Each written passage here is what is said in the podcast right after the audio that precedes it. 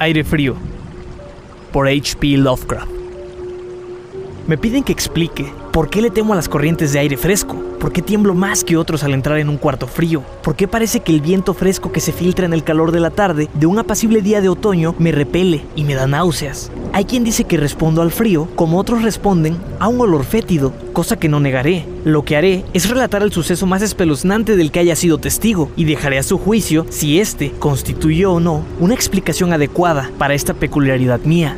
Es un descuido suponer que el horror está inevitablemente ligado con la oscuridad, el silencio y la soledad. Yo lo encontré a plena luz del día, en el estruendo de una metrópoli y en medio del bullicio propio de una mansión modesta y deteriorada, en plena compañía de una casera vulgar y dos hombres fornidos. En la primavera de 1923 había conseguido un trabajo monótono y mal pagado en una revista de la ciudad de Nueva York. Al no poder pagar una renta cara, estuve a la deriva de una pensión barata en otra, en busca de una habitación que combinara las cualidades mínimas de higiene con un mobiliario decoroso a un precio razonable. No tardé en darme cuenta que tendría que escoger entre el menor de los males. Afortunadamente, después de un tiempo, encontré una casa en la calle 14 Oeste, que me pareció menos desagradable que las otras, en las que me había alojado antes. Era una mansión de piedra rojiza de cuatro pisos, que aparentemente databa de finales de los 40, con acabados de madera y mármol sucio, cuyo esplendor sugería un pasado de exquisita opulencia. En las habitaciones, grandes, espaciosas y decoradas con papel tapiz de pésimo gusto y cornisas de estuco ridículamente ornamentadas, persistía una deprimente sensación de humedad y un indicio de oscuros brebajes, pero los pisos estaban limpios, las sábanas eran tolerables y el agua caliente funcionaba la mayoría del tiempo. Así que llegué a verlo como un sitio aceptable para hibernar hasta que fuera posible volver a la vida. La casera, una mujer desaliñada de apellido Herrero, no me importunaba con chismes ni me reclamaba cuando dejaba encendida la luz del vestíbulo del tercer piso frente a mi habitación. Por otro lado, mis compañeros de pensión eran tan poco comunicativos como uno desearía. La mayoría, españoles, tipos toscos y con poca educación. Solo el ruido de los coches que circulaban por la calle representaba una molestia seria. Llevaba ahí más o menos tres semanas cuando ocurrió el primer incidente extraño. Alrededor de las 8 de la noche, escuché entre sueños que algo salpicaba y de pronto me di cuenta de que llevaba ya un largo rato percibiendo el corrosivo aroma, característico del amoníaco. Investigando un poco, noté que el techo estaba húmedo y goteaba. El agua aparentemente provenía de una esquina de la fachada que daba a la calle. Ansioso de eliminar el problema de raíz, me apresuré al sótano para hablar con la casera, quien me aseguró se ocuparía de inmediato del asunto. El doctor Muñoz, exclamó al subir las escaleras corriendo delante de mí, seguramente derramó alguna sustancia química. Está demasiado enfermo para cuidar de sí mismo. Más y más enfermo cada día pero no permite que nadie lo ayude. Tiene una enfermedad muy peculiar. Todo el día toma baños apestosos y no puede exaltarse ni acalorarse. Él mismo hace la limpieza, porque su pequeña recámara está repleta de botellas y máquinas. No ejerce la medicina, pero alguna vez fue famoso. Mi padre escuchó de él, en Barcelona. Y hace poco le curó el brazo a un plomero que tuvo un accidente. Jamás sale. A lo mucho, sube a la terraza y mi hijo Esteban le lleva la comida, le ayuda con la ropa, los medicamentos y los químicos. Dios mío, la cantidad de sal de amoníaco que usa ese hombre para mantenerse siempre fresco. La señora Herrero desapareció en el cuarto piso y yo regresé a mi habitación. El líquido dejó de gotear y mientras yo estaba limpiando lo que quedaba y abría las ventanas para dispersar el olor, escuché fuerte los pasos de la casera en el piso de arriba. Al doctor Muñoz nunca lo había escuchado, salvo por algunos sonidos que parecían venir de un mecanismo operado por alguna clase de motor. Sus pasos eran suaves y discretos. Me pregunté por un momento cuál podría ser la extraña dolencia de aquel hombre y si su obstinado rechazo a recibir ayuda no era más bien resultado de una excentricidad sin fundamentos existe. Reflexioné, una tremenda cantidad de patos en el estado de una persona destacada que ha perdido su prominencia en el mundo. No habría conocido nunca al doctor Muñoz, de no ser por el ataque al corazón que sufrí de pronto, una mañana, mientras escribía en mi habitación. Ya los doctores me habían advertido de los peligros de una situación como esa, así que sabía que no había tiempo que perder. Recordé lo que la casera había dicho sobre las atenciones prestadas por el doctor a un obrero herido. Me arrastré, escaleras arriba, y toqué débilmente su puerta. A mi llamado respondió, en perfecto inglés, una voz que venía de la derecha. Preguntó cuál era mi nombre y el objeto de mi visita. Una vez aclarados ambos puntos, se abrió una puerta contigua, a la que yo había llamado. Una ráfaga de aire frío fue mi bienvenida, y aunque era uno de los días más calurosos de junio, temblé al cruzar el umbral hacia un amplio departamento cuya fina y elegante decoración me sorprendió. Una cama plegable cumplía en aquel momento su papel diurno de sofá. Los muebles de caoba, suntuosos tapices, cuadros antiguos y bellos libreros remitían más al estudio de un destacado caballero que a un cuarto de pensión. Pude ver que el vestíbulo, justo encima del mío, la pequeña recámara de botellas y máquinas que la casera había mencionado, no era sino el laboratorio del doctor. Su habitación principal se encontraba en la extensa pieza contigua a este, cuyos cómodos espacios y gran cuarto de baño le permitían esconder todos los aparatosos y engorrosos dispositivos utilitarios. El doctor Muñoz era sin duda un hombre de buena cuna, educación y gusto. La figura frente a mí era de estatura baja, pero exquisitamente bien proporcionada, vestida formalmente con perfecto corte y hechura. Su rostro, de facciones aristócratas, de expresión firme, pero no arrogante, estaba adornado por una barba corta del color del hierro y por unos anticuados anteojos que protegían sus ojos grandes y oscuros, y cabalgaban una nariz aguileña que le daba un toque moruno a una fisionomía dominantemente celtibérica. El cabello grueso y bien peinado, que insinuaba visitas puntuales al peluquero, se partía con gracia sobre una frente alta. Su aspecto general era de gran inteligencia y excelente crianza y educación. Sin embargo, cuando vi al doctor Muñoz, en esa ráfaga de aire frío, sentí una repugnancia que nada en su aspecto podía justificar. Solo su complexión pálida y la frialdad de su tacto hubieran podido ser fundamento para tal sensación. Pero incluso estos rasgos no eran pretexto, había cuenta del padecimiento de aquel hombre. Es posible también que haya sido el singular frío lo que me atemorizó, ya que era inusitado en un día tan caluroso, y lo inusitado siempre provoca aversión, desconfianza y miedo pero rápidamente la repugnancia se convirtió en admiración, ya que la extrema habilidad del singular médico se puso en manifiesto enseguida, a pesar de lo helado y tembloroso de sus manos exangües. Claramente, comprendió de inmediato lo que yo necesitaba y se abocó a atenderme con la destreza de un maestro, al tiempo que me tranquilizaba con una voz finamente modulada, si bien hueca y carente de timbre, diciéndome que él era el más acerbo enemigo de la muerte y que había gastado su gran fortuna y perdido a todos sus amigos en una vida entera de extraños experimentos dedicados a hallar la forma de detenerla y erradicarla. Había en él algo de benéfico fanatismo. Mientras divagaba, me auscultaba el pecho y mezclaba una buena ración de drogas que había tomado de su laboratorio. Evidentemente, el encuentro con alguien de buena cuna en aquel lugar sombrío le pareció una novedad y despertó en él las ganas de hablar y recordar tiempos mejores. Su voz, aunque extraña, resultaba reconfortante y apenas pude notar su respiración mientras las frases salían ordenadamente de su boca. Buscaba distraerme de mi estado platicándome de sus teorías y experimentos y recuerdo la delicadeza con la que me hablaba de mi débil corazón, insistiendo en que la voluntad y la conciencia son más fuertes que la propia vida orgánica que si un cuerpo es originalmente sano y se conserva con cuidado, puede, a través del realce científico de estas cualidades, retener una especie de animación nerviosa a pesar de los más serios daños, defectos o incluso la ausencia de vida de alguno de los órganos vitales. Él podía, según dijo medio en broma, algún día enseñarme a vivir, o al menos poseer algún tipo de existencia consciente, sin corazón de por medio. Por su parte, él sufría de una complicación de dolencias que exigían un régimen muy exacto, incluyendo un frío constante. Cualquier aumento en la temperatura podría, de ser prolongado, afectarlo fatalmente.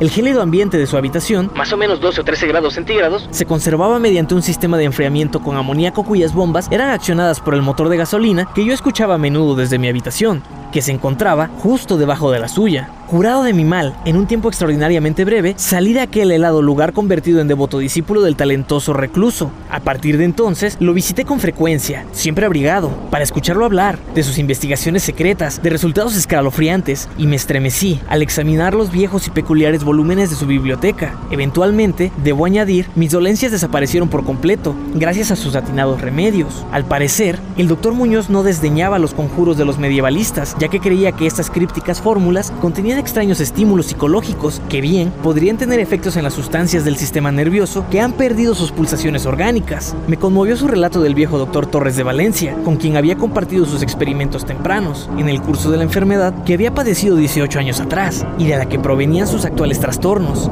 Al poco tiempo de haber salvado a su colega, él mismo sucumbió ante el severo enemigo que había combatido. ¿Acaso el esfuerzo había sido demasiado extenuante? Ya que, entre susurros, el doctor Muñoz dejó claro sin detalles de por medio, que los métodos de sanación empleados habían sido por demás extraordinarios y que involucraban terapias que seguramente no serían del agrado de los médicos de factura tradicional y conservadora. A medida que transcurrían las semanas, noté con gran pesar que, tal y como la señora Herrero lo había mencionado, el estado físico de mi nuevo amigo se deterioraba de modo lento pero irremediable. Se intensificó el lívido aspecto de su semblante, su voz se volvió hueca e indistinta, perdió coordinación muscular y su mente y voluntad mostraban menos iniciativa y vigor. Él, por supuesto, notaba este desafortunado cambio y poco a poco su expresión y conversación tomaron una ruda ironía que despertó en mí algo de la sutil repulsión que había sentido por él originalmente desarrolló extraños caprichos, aficionándose a las especies exóticas y al incienso egipcio, hasta el punto de hacer que su recámara oliera como la bóveda de un faraón, sepultado en el Valle de los Reyes. Al mismo tiempo, aumentó su demanda de aire frío y, con mi ayuda, amplió los conductos de amoníaco en su cuarto y modificó las bombas de su máquina de refrigeración hasta que logró mantener una temperatura entre 4 y 0 grados, hasta llegar a 4 grados bajo cero.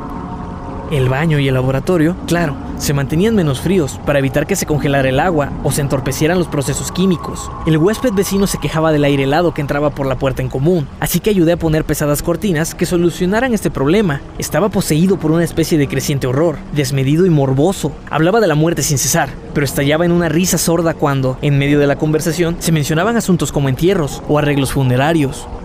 Con el paso del tiempo, el doctor terminó convirtiéndose en una compañía desconcertante y terrible. Sin embargo, mi gratitud por sus curaciones me impedía abandonarlo y me ocupaba de limpiar su cuarto y de atender sus necesidades diarias, envuelto en un pesado abrigo que había comprado especialmente para este fin.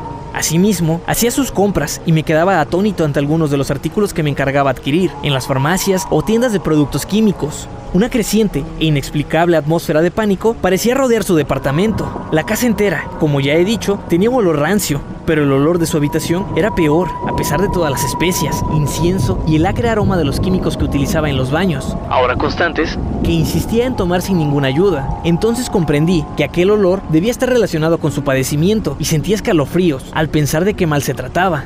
La señora Herrero se persignaba cada vez que lo veía y lo dejó completamente a mi cargo, sin permitir siquiera que su hijo Esteban lo ayudara con algunos encargos. Cuando le sugería que consultara con otros médicos, el paciente montaba en cólera, tanto como su débil condición se lo permitía.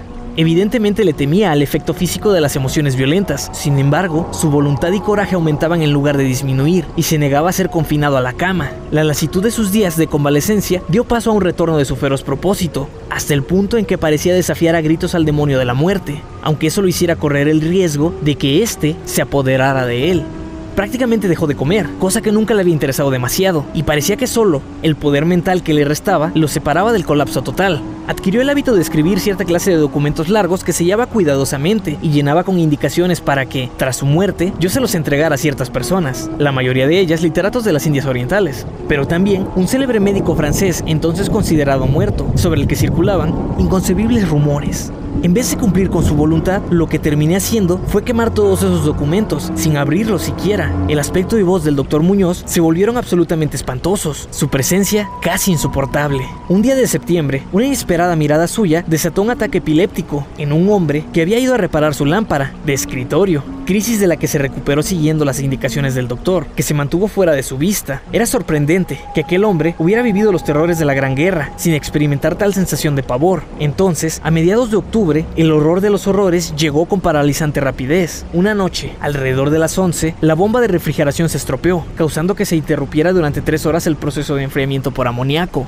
El doctor Muñoz me lo hizo saber golpeando en el suelo, y yo trabajé desesperadamente para reparar el daño, mientras mi anfitrión maldecía en un tono cuya oquedad, traqueteada y carente de vida está más allá de cualquier descripción. Sin embargo, mis esfuerzos inexpertos no dieron resultado, y cuando mandé a llamar a un mecánico de un taller cercano, de esos que trabajan las 24 horas, nos dimos cuenta de que nada podía hacerse hasta la mañana siguiente, cuando pudiéramos conseguir un nuevo pistón. Parecía que el miedo y la rabia del ermitaño moribundo, que alcanzaba ya proporciones grotescas, terminaba con lo poco que quedaba de su disminuido cuerpo. Entonces, un espasmo lo hizo llevarse las manos a la cabeza y correr al baño. Regresó con el rostro vendado, y ya nunca más volví a ver sus ojos. Para entonces, el frío del departamento ya había disminuido sensiblemente, y eran más o menos las 5 de la mañana cuando el doctor se retiró al baño, ordenándome traerle todo el hielo que pudiera encontrar en las farmacias y cafeterías que permanecían abiertas toda la noche. Cuando regresaba de algún, a veces fallido, viaje y depositaba mi botín frente a la puerta cerrada, podía escuchar un incesante chapoteo y una voz ronca que gritaba ¡Más! ¡Más! Al fin y al cabo, amaneció y las tiendas empezaron a abrir una tras otra. Le pedí a Esteban que fuera a buscar hielo mientras yo conseguía el pistón de la bomba, o bien que buscara el pistón mientras yo traía más hielo, pero él se negó tajantemente a hacerlo por órdenes de su madre. Finalmente contraté a un pordiosero, zarrapastroso, que encontré en la esquina de la octava avenida para que proveyera de hielo al paciente, y yo me apliqué a la labor de encontrar un pistón y conseguir obreros competentes que lo instalaran. La labor parecía interminable y yo me enfurecí casi tanto como el ermitaño al ver cómo transcurrían las horas en el ir y venir. Ya sin aliento y sin haber ingerido alimento, haciendo llamadas inútiles y yendo de un lado a otro por metro o por carro. Al mediodía encontré un almacén de repuestos donde tenían lo que buscaba y alrededor de la una y media regresé a la pensión con la parafernalia necesaria y dos mecánicos inteligentes y fornidos. Había hecho todo lo que estaba en mis manos y no había más que esperar que hubiera llegado a tiempo. No obstante, un lúgubre terror me había precedido. La casa estaba en caos total y, por encima del tumulto, pude escuchar la voz de un hombre que rezaba. Algo diabólico flotaba en el ambiente y los huéspedes pasaban las cuentas de sus rosarios al percibir el olor que se colaba de la puerta cerrada del doctor. Al parecer, el tipo que yo había contratado había huido despavorido, los ojos perdidos poco después de la segunda ronda de hielo. ¿Acaso se trataba de un exceso de curiosidad? Y aunque al salir de ese modo precipitado, no pudo cerrar la puerta tras de sí. Esta se encontraba ya cerrada con la llave desde dentro. Al interior no se escuchaba nada más que un goteo lento y espeso tras consultar brevemente con la señora Herrero y con los trabajadores, y a pesar del miedo que se apoderaba de mi alma, dije que lo mejor sería forzar la puerta pero la casera encontró la manera de girar la llave desde fuera, con un alambre. Para entonces ya habíamos abierto el resto de las puertas del pasillo para abrir completamente las ventanas. Ahora, cubriéndonos la boca con un trapo, avanzamos temerosos hacia el cuarto ahora inundado por el tibio sol de la mañana. Una especie de rastro oscuro y viscoso llegaba de la puerta abierta del baño a la puerta del pasillo y después al escritorio, donde se había formado un horrible charco. Encima de la mesa había una hoja de papel manchada en la que una mano había garabateado apresuradamente sus últimas palabras con letra que parecía haber sido escrita por una garra. El rastro llevaba hasta el sillón y desaparecía inexplicablemente. No me atrevo a decir aquí lo que había en el sillón, pero esto es lo que, estremecido, descifré del pegajoso papel antes de prenderle un cerillo y volverlo cenizas. Lo que logré descifrar en medio del pánico, mientras la casera y los dos mecánicos escaparon frenéticos de aquel sitio infernal a balbucear sus incoherentes historias a la estación de policía más cercana, aunque las nauseabundas palabras parecían increíbles en aquella amarillenta luz solar, con el traqueteo de los carros y el motor de los camiones abarrotando la calle 14, debo confesar que en ese momento no puse en duda lo que decían. Francamente, no sé si lo sigo creyendo. Hay cosas sobre las que es mejor no especular. Y todo lo que puedo decir es que odio el olor del amoníaco y desfallezco ante una corriente de aire excesivamente frío. Ha llegado el final. Decía que el fétido garabato. Se terminó el hielo. El hombre me miró y salió huyendo. La temperatura se eleva y los tejidos así no pueden resistir. Me imagino que lo sabe. Lo que dije sobre la voluntad y los nervios y la preservación del cuerpo después de que los órganos se atrofian. Como teoría, era buena, mas no pude durar para siempre. Hubo un deterioro gradual que no pude prever. El doctor Torres lo sabía, pero murió de la impresión. No fue capaz de soportar lo que hubo que hacer para cumplir con lo que le pedía en mi carta.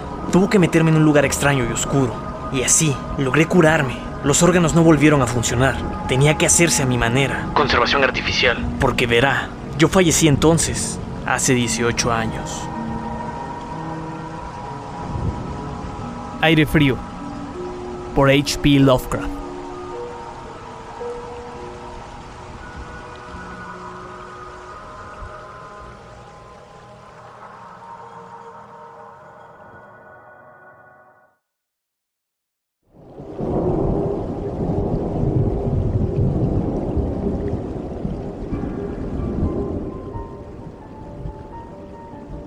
Hola mundo, mi nombre es Fernando Palacios y estás escuchando Historias de Espantos, un podcast en el que grabo algunas historias de terror de mis autores favoritos. Espero que hayas disfrutado este episodio y si es así, me ayudas mucho siguiendo, suscribiendo y compartiendo mi contenido para que pueda seguir contando historias aquí. Así que dale like, suscríbete y compártelo con las personas que pienses que podrán disfrutar de una historia de espantos. Puedes encontrarme en Instagram como arroba fer.mr.bons y ahí comentarme qué historia, cuento o relato de terror quieres escuchar. Y si te ha gustado mucho este episodio, puedes ayudarme en el link de Boy Me a Coffee que está en la descripción. Gracias y nos escuchamos en la siguiente historia de espantos.